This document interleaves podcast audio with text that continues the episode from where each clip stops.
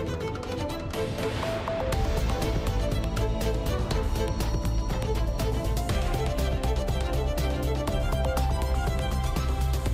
Portugal em direto para esta terça-feira. Quais os temas hoje em destaque, Cláudia Costa? Boa tarde. Ora viva, boa tarde. A castanha é o principal produto de vinhais, tem um peso económico muito grande naquele Conselho Transmontano.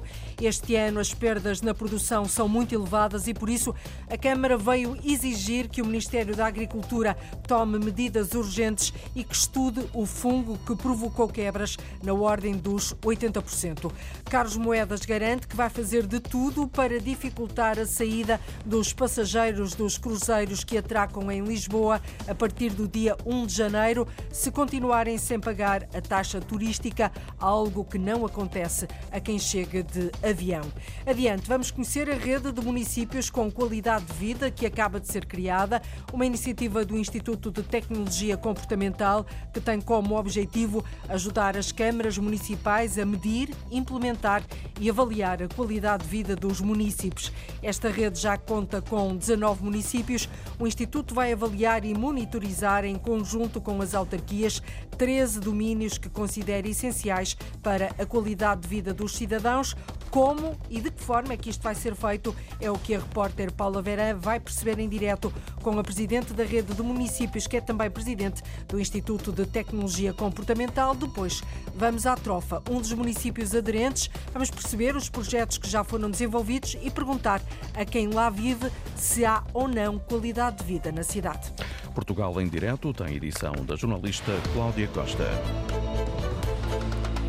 A Câmara de Vinhais, no distrito de Bragança, exige que o Ministério da Agricultura tome medidas urgentes para minimizar as perdas elevadas na produção de castanha deste ano. A castanha é o principal produto deste Conselho Transmontano, também conhecido como o ouro transmontano. A autarquia quer que o Ministério estude o fungo que terá provocado quebras na ordem dos 80%, uma autêntica razia, e pede também medidas concretas de apoio aos agricultores de Vinhais, que já levam levam dois anos consecutivos de grandes perdas para as famílias que têm na castanha o principal sustento, Afonso de Souza.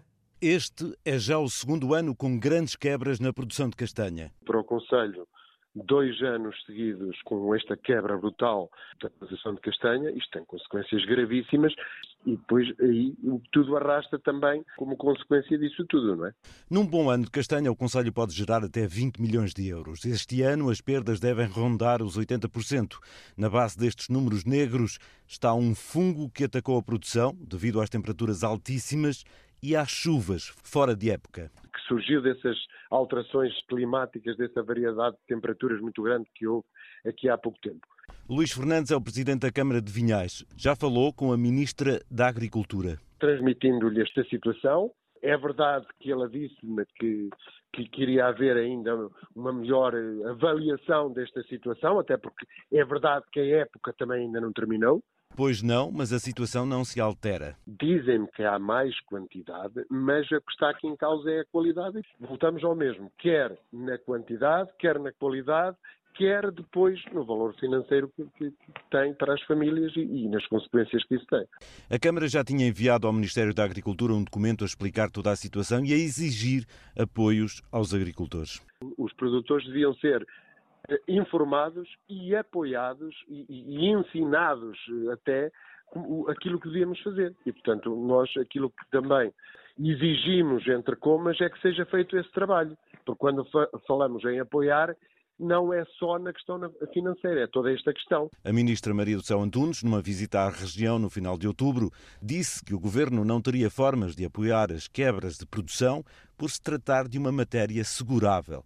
Ora, também aqui Luís Fernandes é crítico. Pelo que eu sei, eh, quem quiser fazer um seguro, digamos, com algumas condições de garantia, são, tem valores altíssimos e, de facto, pelo que eu sei, apenas financia uma, uma, uma, pequena parte. E acrescenta ao Presidente de Vinhais que há famílias, principalmente jovens, que já só vivem da produção de castanha. Já fazem desta cultura, digamos, o seu modo de vida. Há, muitas, há, há vários jovens que até já se fixaram no Conselho também com a produção de castanha. Também uma maneira de fixar as pessoas é se a agricultura tiver aqui uma base de apoio, a todos os níveis e que permita que as pessoas fiquem aqui, porque senão então isto leva ainda a um maior despovoamento. Este problema atinge também em grande escala os conselhos de Bragança, Valpassos e Macedo Cavaleiros, entre outros na região. Um ano com consequências gravíssimas para os produtores de castanha de Vinhais, mas também, como ouvimos, para os produtores de castanha de Trás-os-Montes. A Madeira também está a sofrer bastante com a quebra da produção de castanha, mas a região tem agora um novo plano para a castanha. A ideia passa pela plantação de novos castanheiros, mas há igualmente outras ajudas que vão ser dadas pelo Governo Regional aos produtores, que estão em grande número, sobretudo na freguesia do Corral das Freiras. Este está a ser ser um ano, até porque este está a ser um ano muito difícil para o setor. Sérgio Freitas Teixeira. Substituir os castanheiros velhos por novos, implementar sistemas de rega e apoiar em termos técnicos a realização destes objetivos são as principais medidas do novo plano da castanha. Marco Caldeira, diretor regional da Agricultura, diz que a substituição dos castanheiros já está a ser feita. Já estamos no terreno, já estamos a, já estamos a, a fazer, já estamos a proceder nesse sentido. Este, este plano de estratégia já, já surgiu há mais tempo, uh, nós nunca paramos e, e, já estamos no terreno e, e, os técnicos já estão no terreno a efetuar esse tipo de trabalho. E em termos financeiros, algum apoio para estes produtores? Uh, passará sobretudo pela, pela, ajuda na implementação de sistemas uh, de rega e também pela aquisição de, de plantas em viveristas de, de qualidade e certificados. O investimento passará por aí. O apoio é sobretudo técnico técnico e não implica ajudas financeiras. Um plano que agrada ao produtor Gabriel Souza. Eu acho, acho bem os planos, uh, cinco estrelas plantar novos castanheiros, que é o que os engenheiros estão a dizer para plantar novos, então é boa ideia. E aqui também já disse a eles também eh, para ver se tivesse uma equipa para limpar as castanheiras, que o mais urgente é limpar as castanheiras também. Nem que os agricultores paguem, mas tem de ter uma equipa que o governo ajude para, para subir as castanheiras, que o agricultor não tem capacidade de é preciso seguro, é preciso tantas coisas. Já Manuel Figueira explica como devem ser plantados os novos castanheiros. Os castanheiros têm que ser castanheiros de boa qualidade, plantados em terreno que tenha terra bastante, não é 30 centímetros ou 40 de terra e por baixo só rochas. Tem que ser um lugar que tenha terra fundável para as raízes se espalharem. Tem que ser um lugar que tenha água, que eles têm que ser regados enquanto ele não desenvolve. Um costeiro com 2 metros de alto ainda não está desenvolvido. O novo plano estratégico para a castanha vai também ser aplicado noutras localidades e não apenas na freguesia do Corral das Freiras. Um cenário de crise no setor, mas agora a Madeira tem um novo plano para a castanha. O presidente da Câmara de Lisboa, Carlos Moedas, garante que vai fazer de tudo para dificultar a saída dos passageiros dos cruzeiros a partir de 1 de janeiro, se continuarem sem pagar a taxa turística, algo que não acontece a quem chega de avião. A medida está prevista há 10 anos, mas nunca foi posta em prática nos cruzeiros. Moedas acusa agora o setor de fugir ao pagamento, algo inaceitável para o autarca. Hoje nós temos os cruzeiros ali que não só não estão a pagar taxa turística, e, portanto, a partir do 1 de janeiro, se os, uh, os cruzeiros não pagarem taxa turística, eu farei tudo, tudo como Presidente da Câmara para uh, prejudicar as saídas das pessoas que lá estão dentro, porque, quer dizer, eu acho que é de uma injustiça terrível virem a Lisboa e não pagarem taxa turística. Portanto, isto é absolutamente inaceitável que os cruzeiros não pagam a taxa turística.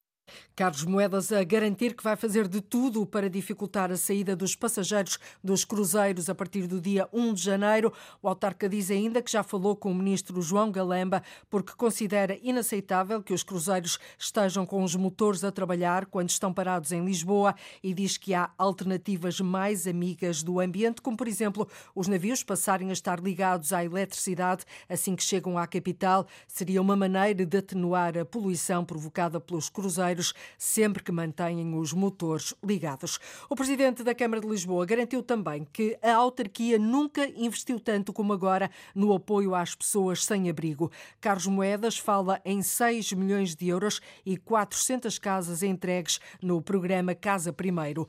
Quanto ao facto de ainda não ter apresentado um plano para este setor, Moedas responde que vai continuar a trabalhar no que está em vigor, que vem do anterior executivo camarário. O próximo plano só vai ser apresentado quando este acabar, ou seja, no final deste ano. Nós temos um plano em vigor e, portanto, o plano da Câmara está em vigor. Estamos, obviamente, a trabalhar no próximo plano das pessoas em situação de sem-abrigo, mas ele só será apresentado quando este finalizar. Ah, eu não sou um presidente da Câmara que estou aqui para destruir as coisas do passado. Eu sou um institucionalista. Há um plano, cumpre-se esse plano, desenhamos um novo plano quando este terminar. Mas aquilo que as pessoas na rua, as pessoas que vivem, infelizmente, nesta situação, não é uma questão de plano, é uma questão de nós termos os nossos serviços organizados. E ainda no outro dia, alguém me chamou a atenção, porque me chamam diretamente, quando há alguém que está nesta situação, eu mando as equipas e sempre as equipas sabem exatamente quem é a pessoa, conhecem a pessoa pelo nome e têm soluções para as pessoas.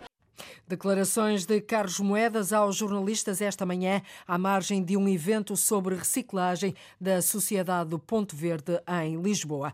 A Junta de Freguesia de Benfica, também em Lisboa, vai investir cerca de 99, 29, assim é que é, 29 milhões de euros na construção e na reabilitação de mais de uma centena de habitações para aluguer a custos controlados. A ideia é ajudar a combater a crise habitacional e levar mais gente para viver naquela freguesia. O autarca de Benfica diz que este é o maior investimento feito por uma junta na área habitacional. Lourdes Dias. É um programa ambicioso, cerca de 29 milhões de euros de investimento para que até 2026 a Junta de Freguesia de Benfica possa colocar no mercado de arrendamento a custos controlados cerca de 250 habitações, diz o autarca Ricardo Marques. O maior investimento feito por uma Junta de Freguesia neste país de sempre. Não está terminada, a nossa ambição é chegar aos 150 fogos até ao próximo ano e se conseguirmos ainda concluir as negociações que temos eventualmente termos 250 fogos até 2026. Para já, a freguesia de Benfica está a comprar terrenos para construção de raiz, está também a adquirir casas devolutas para recuperar. Ora, até 2025 estarão disponíveis 133 novos apartamentos. Com este investimento de monta, a autarquia quer ver o território mais povoado. Não estamos, felizmente, ao nível de, das freguesias mais centrais, vítimas de um flagelo há, há, mais tempo e continuado que levou a que algumas delas tenham neste momento metade do parque habitacional sem ter, sem ter pessoas a habitar lá, portanto, ou em alojamento local, ou noutro tipo de soluções que, que empurraram os moradores para fora dessa zona. Benfica também tem vindo alinhado com a cidade a perder moradores nos últimos anos, mas aquilo que sentimos é de facto um valor, um valor de habitação, quer para compra, mas acima de tudo para arrendamentos, perfeitamente esmagador sobre aquilo que é, que é a capacidade das famílias para habitar em Lisboa e neste caso em Benfica. E a ideia é disponibilizar habitação dispersa por todo o território e assim evitar guetos. Nós consideramos que, e eu considero pessoalmente que isso é um erro. É? é novamente uma política de guetizar, de, de, criar casas ou duas cidades, uma Lisboa para uma classe média, outra, outra Lisboa para aqueles que têm mais dificuldades no pagamento e no acesso à habitação. E, portanto, aquilo que temos vindo a fazer é, além de comprar terrenos de forma dispersa na freguesia, nos melhores bairros da freguesia, em toda a zona, também comprar património disperso, apartamentos dispersos em diferentes zonas da freguesia, porque isso é que, de facto, é que é uma verdadeira política de habitação é que todos tenham acesso à habitação digna. O maior investimento em habitação feito por uma junta de freguesia, perto de 30 milhões de euros para construir e renovar casas. A ideia é precisamente ajudar a combater a crise habitacional e levar mais gente para viver na freguesia de Benfica. Em última hora, digo-lhe que o Primeiro-Ministro fala ao país daqui a pouco, às duas da tarde, após buscas em São Bento e depois de o Ministério Público anunciar que é alvo de investigação autónoma do Supremo Tribunal de Justiça sobre projetos de lítio e hidrogênio. Esta comunicação ao país de António Costa, a partir de São Bento, foi transmitida pelo gabinete do Primeiro Primeiro-Ministro, uma comunicação que naturalmente vai ter acompanhamento no noticiário das duas da tarde aqui na Antena 1. No Alto Minho, a Câmara de Vila Nova de Cerveira tem um pacote de mais de 5 milhões de euros para reabilitar casas e edifícios públicos para dar habitação a famílias carenciadas. O presidente do município quer renovar o bairro social da Mata Velha. Foi construído há duas décadas, são 53 casas que vão receber obras a nível da eficiência energética e novas acessibilidades mas o município considera também prioritário o arrendamento acessível para jovens do Conselho. Rui Teixeira diz que renovar a antiga pousada da juventude, desativada desde 2008, é uma ótima ferramenta para atrair e fixar jovens no território. É um edifício de, de três pisos, é, é de encontro, de facto, essa necessidade essa necessidade de, dos jovens de, de querem se independizar, de, terem necessidade de habitação, mas efetivamente, atualmente, a habitação está com preços bastante elevados, quer, quer a aquisição, quer o arrendamento, e neste caso, e com este programa e com, e, com a colaboração de, do Ministério e do, e do IRU, eh, podemos fazer uma, uma, intervenção em parceria e em, em que o arrendamento e a renda para os jovens será mais acessível e, e isso permitirá que eles se tornem, de facto, independentes e que possam ter acesso à habitação. A recuperação das habitações em Cerveira vão servir também para ajudar a dar resposta à grande procura por parte de pessoas que trabalham na zona industrial daquela, eh, daquela zona de Vila Nova de Cerveira, no Alto Minho. O governo autorizou a Infraestruturas de Portugal a avançar com a reabilitação da linha do Voga entre Oliveira de Azeméis e Cernada do Voga, no distrito de Aveiro, até ao montante de 4,95 milhões de euros. A portaria que autoriza a empresa a repartir por dois anos os encargos relativos ao contrato para esta obra foi hoje publicada em Diário da República. De acordo com a IP, a reabilitação da linha do Voga vai garantir uma forte melhoria dos níveis de operação, fiabilidade e segurança da infraestrutura, promovendo a utilização do transporte público ferroviário como alternativa segura, confortável e ambientalmente sustentável.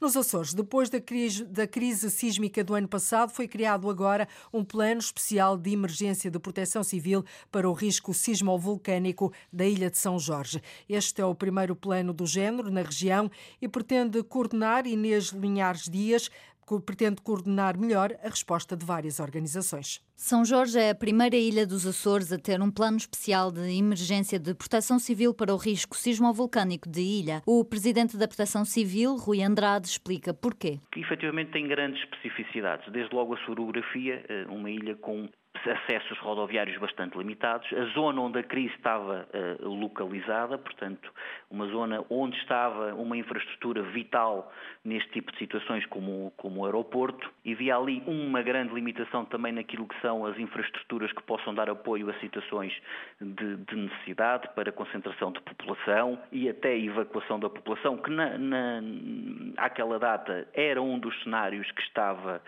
que, que era colocado como hipótese. Um documento que prevê maneiras de coordenar e articular a ação de várias organizações. São Jorge é assim a única ilha com um plano especial para o risco sismovolcânico, mas isso não compromete a resposta noutras ilhas. O facto de não existir outros planos especiais eh, de emergência na área da proteção civil não quer dizer que eh, o, o, socorro está comprometido. Não, de, de, forma alguma, até porque os planos eh, de proteção civil, os gerais, são em si, e, e, tendo a finalidade de responder a situações de emergência e situações de, de catástrofe, têm em si já um caráter uh, também uh, especial. A ilha de São Jorge vive uma crise sismovolcânica que atingiu o pico em março de 2022, altura em que o nível de alerta era V4, com possibilidade real de erupção. Desde setembro que o nível de alerta é V2, com sinais de atividade moderada. Este é o primeiro plano do género nos Açores e pretende coordenar melhor a resposta de várias organizações. Um projeto científico inédito a nível europeu acaba de passar pelo Algarve depois de ter estado na zona do Porto. Uma dezena de cientistas está há meses a viajar desde a Noruega até a Espanha ao longo da costa. A expedição pretende desenhar um mapa dos ecossistemas costeiros da Europa e perceber o impacto humano nos oceanos. Para isso, os investigadores têm recolhido amostras de solo, sedimentos, águas superficiais e micro-organismos.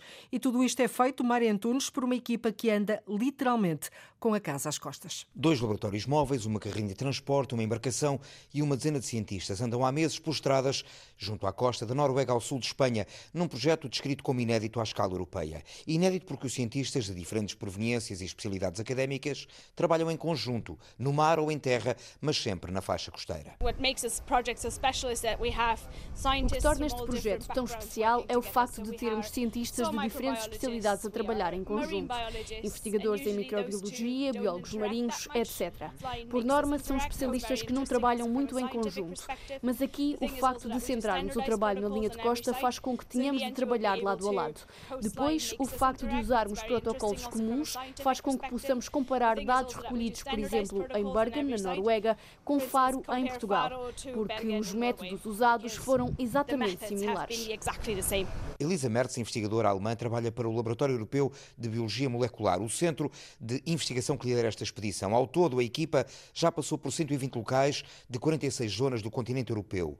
Os últimos foram a zona do Porto e a costa algravia. E afinal, o que procuram estes cientistas? O que nós fazemos basicamente é recolher amostras de água. A primeira seleção de amostras acontece ainda na praia, onde após recolhermos essas mesmas amostras, filtramos a água e depois aplicamos-lhe diferentes protocolos, desde a questão microbiótica aos nutrientes. Elisa dá conta de que a equipa que vai terminar esta fase do projeto em Cádiz, Espanha, trata de recolher amostras de solo, sedimentos, águas rasas e organismos. Cada um dos investigadores tem uma missão. Procuram entender como os organismos e os ecossistemas se adaptam às mudanças ambientais a nível molecular. Ana Mankowski, outra investigadora alemã na expedição, dá conta de algumas das questões a que pretendem responder. Tentamos responder a perguntas específicas como qual o impacto dos antibióticos usados nos humanos, ou na agricultura, nas águas, ou nos organismos que vivem na água ou nos sedimentos. Isso é uma questão fundamental. Por outro lado, de que forma os micro-organismos que vivem neste ecossistema captam o dióxido de carbono na atmosfera e como isso pode influenciar a chamada crise climática climática. São questões como estas que fazem mover este projeto. A expedição é dirigida pelo Laboratório Europeu de Biologia Molecular. No total, reúne mais de 100 equipas de investigação em mais de 70 instituições de 29 países europeus. Um projeto científico inédito a nível europeu. Na Covilhã está a nascer um autêntico cluster da saúde. Na cidade está também a ser criada uma nova unidade de saúde privada. Depois da CUF, que apresentou um projeto na semana passada, agora aparece o Hospital Privado das Beiras. A apresentação foi feita esta manhã, já com a obra em andamento. O projeto vai custar 20 milhões de euros e vai ter valências diferenciadas com 80 camas. Paulo Brás.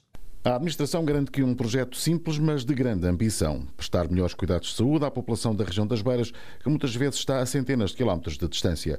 Segundo António Saago, administrador da nova unidade, a ideia não é colmatar falhas no Serviço Nacional de Saúde. Nós pretendemos ser complementares ao Serviço Nacional de Saúde. Não, não entramos nessa dinâmica de concorrencial, mas mais de complementaridade. Ou seja, nós queremos oferecer, e por isso já temos a equipa no terreno há mais de seis meses, no sentido de perceber quais são as necessidades efetivas da comunidade das Beiras e que tipo de especialidades e de consultas é que podemos dar para colmatar exatamente essas especialidades. Depois do novo hospital da CUF, apresentado na passada semana, o administrador do Hospital Privado das Beiras garante que haverá espaço para todos. Não queremos uh, criar expectativas sem as cumprir e, como vão ver, as obras já estão a decorrer a bom ritmo e a nossa perspectiva é março de 25, abril de 25, que este hospital abrir. Uh, mas, de qualquer forma, a ideia é nós vamos dar essa oferta e vamos uh, tentar colmatar as necessidades.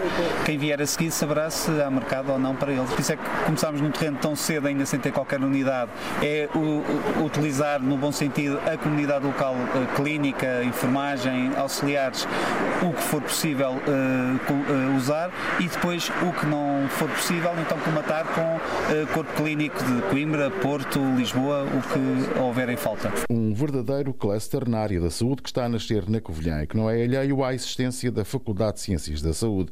Para Vitor Pereira, o Presidente da Câmara, estes investimentos vêm definitivamente reforçar o número de técnicos de saúde no interior do país. As sinergias de que eu falava há pouco entre uh, as, uh, os projetos privados e uh, o serviço público vêm atrair mais médicos. Atraindo mais médicos, obviamente que eles tenderão a fixar-se aqui, a criar aqui as suas, a sediar-se e, a criar raízes e, no fundo, alargar a nossa base em termos de, daquilo que são valências no domínio da saúde. São postos de trabalho. Estou a falar de médicos, estou a falar de enfermeiros, estou a falar de investigadores. O investimento de 20 milhões de euros vai ter 80 camas, 50 das quais para residência de idosos e 30 para internamento. A unidade está a ser implementada num antigo edifício que está a ser recuperado para o efeito, prevendo-se a finalização da obra para o primeiro trimestre de 2025. E com este novo projeto, já é o segundo no espaço de uma semana, está assim a nascer na Covilhã um autêntico cluster da saúde. Uma da tarde, 40 minutos em Portugal continental e na Madeira, menos uma hora nos Açores. Acaba de ser apresentada a rede de municípios com qualidade de vida, uma iniciativa do Instituto de Tecnologia Comportamental que tem como objetivo ajudar as câmaras municipais a medir, implementar e avaliar a qualidade de vida dos municípios. É um tema que, de resto, tem merecido cada vez mais atenção por parte dos autarcas que procuram perceber de que forma podem melhorar as condições em que vivem os cidadãos. Esta rede já conta com nove municípios, são eles Lagoa, Famalicão, Pombal, Condeixa, Trofa, Vila Verde, Vila Nova de Gaia, Arronches e Velas. O Instituto vai avaliar e monitorizar, em conjunto com as autarquias, 13 domínios que considera essenciais para a qualidade de vida dos cidadãos. Ora, e de que forma? Como é que isto vai ser feito? É isso que nós vamos perceber agora. A jornalista Paula Veran está agora em direto com a presidente desta rede de municípios, que é também presidente, Paula, do Instituto de Tecnologia Comportamental e é Patrícia Jardim da Palma, que se junta agora em direto uh, a nós, ao Portugal em direto, e uh, a quem começa por perguntar o que é que é esta rede de municípios com qualidade de vida. Ora, em primeiro lugar, muito boa tarde. É um prazer imenso uh, estar aqui convosco e explicar um pouco melhor então o que é a rede de municípios com qualidade de vida. No fundo, esta rede agrega um conjunto de municípios que estão verdadeiramente uh, comprometidos com a avaliação e a melhoria da sua qualidade de vida, da qualidade de vida dos seus municípios.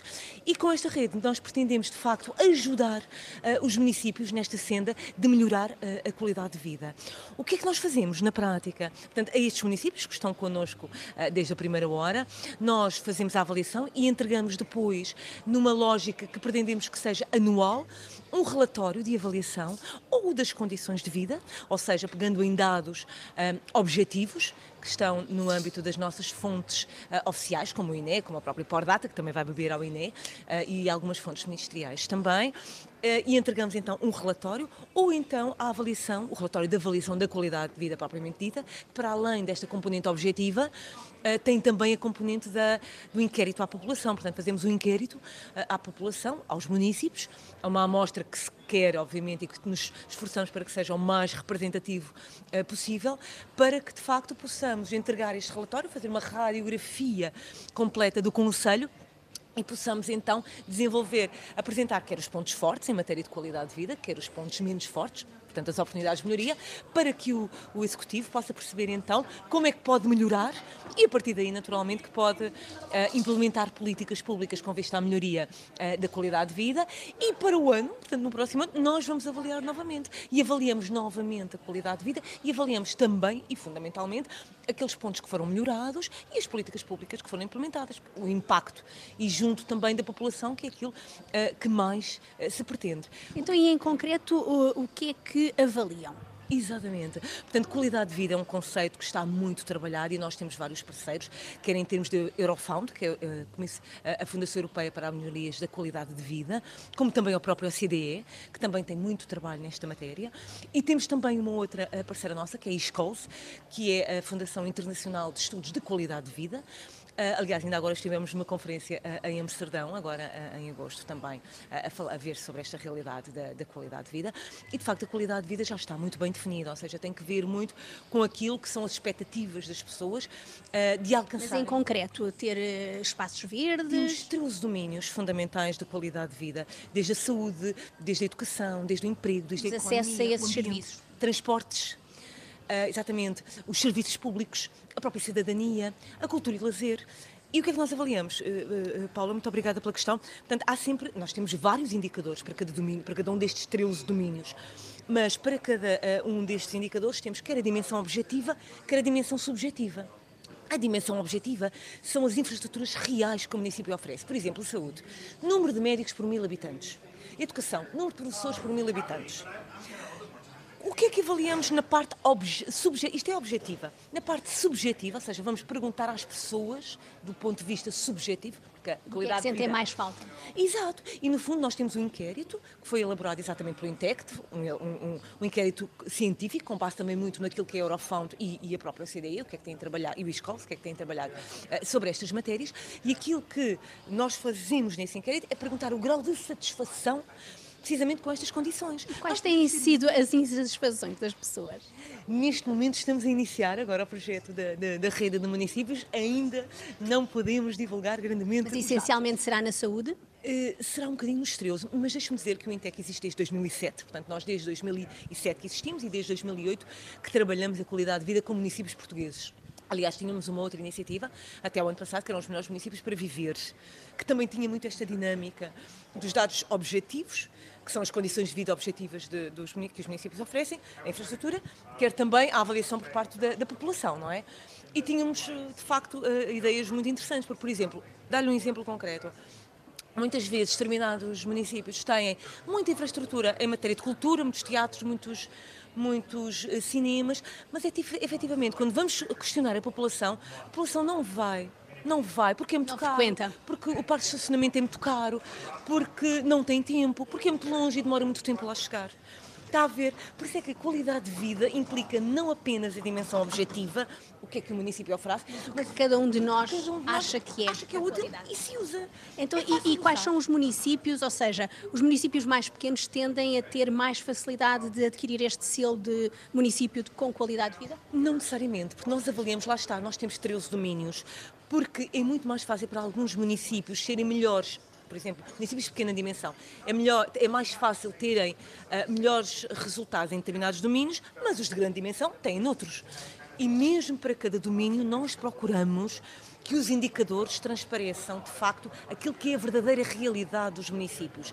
Alguns indicadores podem beneficiar municípios de pequena dimensão ou municípios de baixa densidade, outros, pelo contrário, podem beneficiar os municípios de uh, alta densidade uh, ou, por exemplo, de grande dimensão. Ou seja, nós de facto temos um inquérito muito completo. Porquê? Porque nós queremos verdadeiramente levar cada município a perceber onde é que ele está bem e onde é que ele está menos bem para poder melhorar. E este selo também traz aos municípios uh, mais competitividade, uma melhor economia, mais pessoas, ou seja, é um selo muito eh, querido pelos municípios, há muita procura? Sem dúvida. Portanto, aquilo que nós notamos, e, e, e, falando um bocadinho dos benefícios também de pertencer a esta rede, por um lado, claramente, uh, estamos a tornar a qualidade de vida no âmbito do município como na agenda do próprio município. E, portanto, é um município que cada vez mais procura tornar-se uma comunidade dinâmica, vibrante, preocupada com as suas pessoas. E as pessoas veem isto. Cada vez mais os municípios são mais exigentes. Querem que o seu município faça mais por eles. Eu moro num determinado município. O que o meu município faz por mim para melhorar a minha qualidade de vida? Portanto, as pessoas estão cada vez a ficar mais exigentes e ainda bem que sim. Não é isso? Já acontece lá fora também noutros países, obviamente. Não é preciso ir ao norte da Europa, basta aqui uh, ao lado, em Espanha, para já começar a existir também. E mesmo em Portugal já está uh, a existir. E, portanto, estes municípios usufruem de vários, uh, vários benefícios. Primeiro, recebe o selo, município uh, que avalia a qualidade de vida, que visto e projeta uma imagem de modernidade, de progresso e principalmente de preocupação com a qualidade de vida que o próprio município tem e transparece para as pessoas, para os investidores, para iniciativas, para outras pessoas de fora que queiram eventualmente vir e iniciativas e investimento uh, privado que queiram vir para o município, isso por um lado. Segundo, nós temos um segundo grande benefício que é nós realizamos anualmente, vamos já realizar no primeiro semestre do próximo ano, o Fórum uh, de Melhores Práticas de Qualidade de Vida, em que convidamos os nossos municípios da rede a apresentarem boas práticas na, em determinados domínios uh, da qualidade de vida. Até pode servir para que haja um mimetismo. Exatamente, um mimetismo, uma partilha, uma discussão e, portanto, todos estão compenetrados e pertencem, estão a discutir, a pensar realmente como podemos melhorar e aqui não é só pensar, é mesmo ver. Nós fizemos isto, os resultados foram estes. Nos grandes centros urbanos, eh, talvez este selo de município com qualidade de vida seja mais difícil, mas falou-me há pouco que os bairros podem atingir, eh, não este selo, mas pelo menos aquele conceito de eh, cidade dos 15 minutos. Neste caso será bairro dos 15 minutos, em que tudo fica perto de onde moramos. Exato, já agora deixe-me referir, porque a nossa rede está feita para qualquer município de qualquer dimensão. Nós temos municípios de grande dimensão. Aqui uh, na nossa rede, por exemplo, Vila Nova de Gaia, Vila Nova de Famalicão. Portanto, estamos a falar de municípios de uh, uh, grande, grande dimensão. Uh, efetivamente, nós poderíamos pensar que é mais fácil a alguns municípios, por exemplo, de pequena dimensão, fazer as cidades dos 15 minutos, mas os de grande dimensão também, através dos bairros. Isto para dizer o quê? Que a qualidade de vida está ao alcance de todos. Temos é que perceber como é que podemos fazer em cada domínio.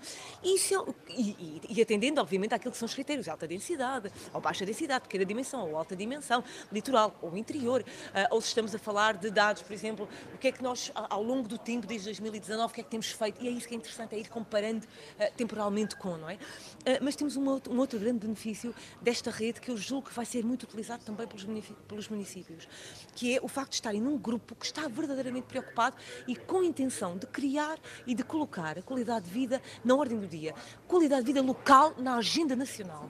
Faz-se muito em matéria de qualidade de vida a nível nacional. A nível local, quando todos sabemos que os municípios trabalham tanto Uh, uh, o país e muito do que se faz nos territórios e pelas comunidades e pelas pessoas está ao nível local, então temos que tornar colocar a qualidade de vida uhum. local na agenda. Só para lhe dizer uma coisa, nós, à medida que vamos fazendo estes relatórios de qualidade de vida, também nos deparamos, e falando com os nossos municípios, eles corroboram que muitas vezes há muitos indicadores, do INE, por exemplo, uh, que são recolhidos a nível de região.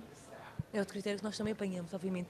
Da região... Nós vamos ter que ficar por aqui. Mas... Uh, uh, agradeço muito a, a Patrícia Jardim de, da Palma, presidente do Instituto de Tecnologia Comportamental, que uh, lançou hoje a rede de municípios com qualidade de vida e que nos deixou aqui várias pistas para a qualidade de vida em todos os locais. A reportagem em direto da jornalista Paula Verã. E agora vamos passar para o terreno. O Conselho da Trofa é um dos que vai integrar esta rede de municípios com qualidade de vida, que agora ouvimos aqui explicada. O repórter Diogo Pereira foi perceber o que é que já foi desenvolvido e perguntou a quem lá vive se há ou não qualidade de vida na cidade. Mas afinal, o que faz da Trofa um município com qualidade de vida? A Trofa hoje tem uma taxa de cobertura de saneamento a rondar os 100%. Sérgio Humberto presidente da Câmara da Trofa. Temos um conjunto de ciclovias e estamos a trabalhar para a cidade dos 15 minutos. Fomos o primeiro município a inaugurar uma loja de mobilidade. São alguns exemplos deixados pelo autarca desde que é um dos municípios mais jovens do país. Mas e os habitantes, o que é que acham? José Ferreira. 52 anos. Está melhor que o que estava há 10 anos atrás. O centro da cidade está bonito, desenvolver bastante o centro da cidade. Mas ainda falta fazer muita coisa daquilo que vai vendo? O metro, que já está prometido há muitos anos, é um deles. Fomos à estação de comboios e encontramos Conceição.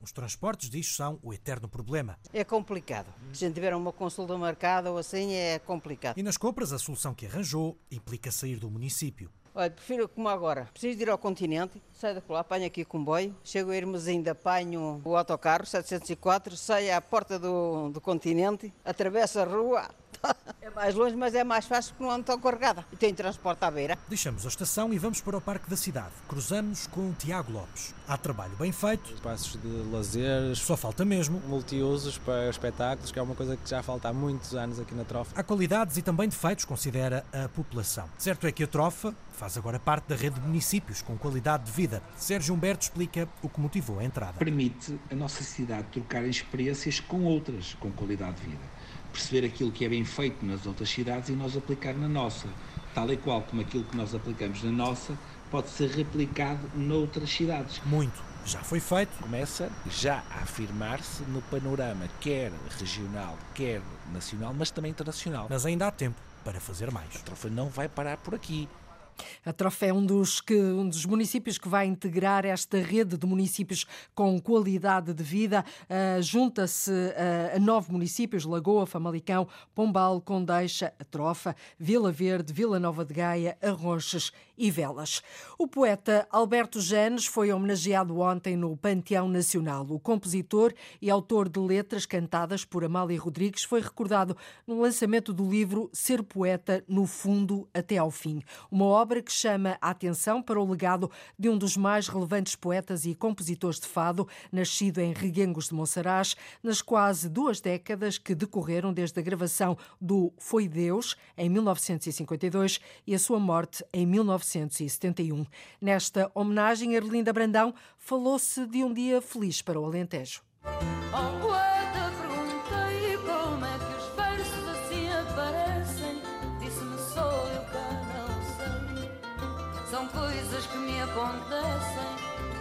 Para um reencontro há muito aguardado, o Alentejo veio ao Panteão Nacional apresentar um livro com poemas inéditos de Alberto Janes, a poucos metros do túmulo de Amália Rodrigues. É um dia muito feliz para o Alentejo, também para Portugal. Ana Paula Amendoeira, diretora regional da Cultura do Alentejo. É uma homenagem que a Direção Regional de Cultura do Alentejo já queria fazer há muito, eh, nomeadamente porque tivemos a sorte da família nos eh, entregar a obra inédita de Alberto Janes.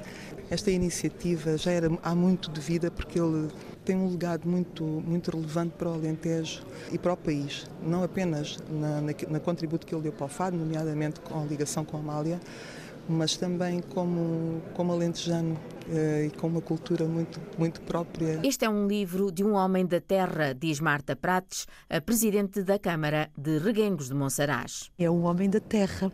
Para nós é um orgulho, primeiro do que tudo, termos um, uma, uma, pessoa como esta uh, que pode ser uh, homenageada neste local tão extraordinário.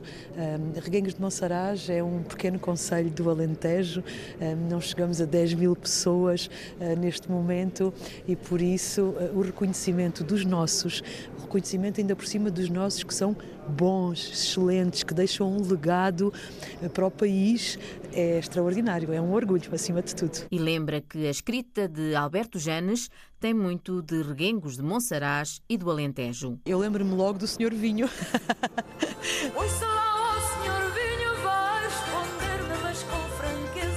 Reguengos Monsaraz é uma, uma terra que vive sobretudo da agricultura e é um conceito que vive sobretudo da agricultura. E o nosso grande motor económico é de facto a vitivinicultura. Portanto, este o Salá ao Senhor Vinho faz-nos lembrar muito aquilo que é Reguengos de Monsaraz e aquilo que nós somos também, não é?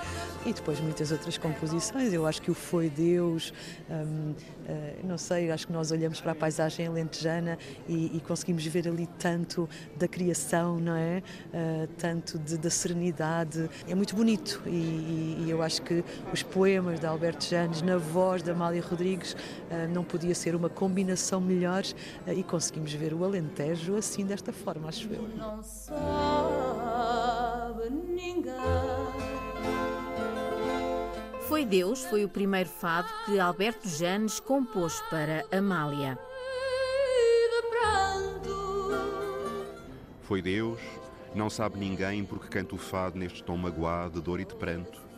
Neste tormento, todo sofrimento, eu sinto que a alma cá dentro se acalma nos versos que canto.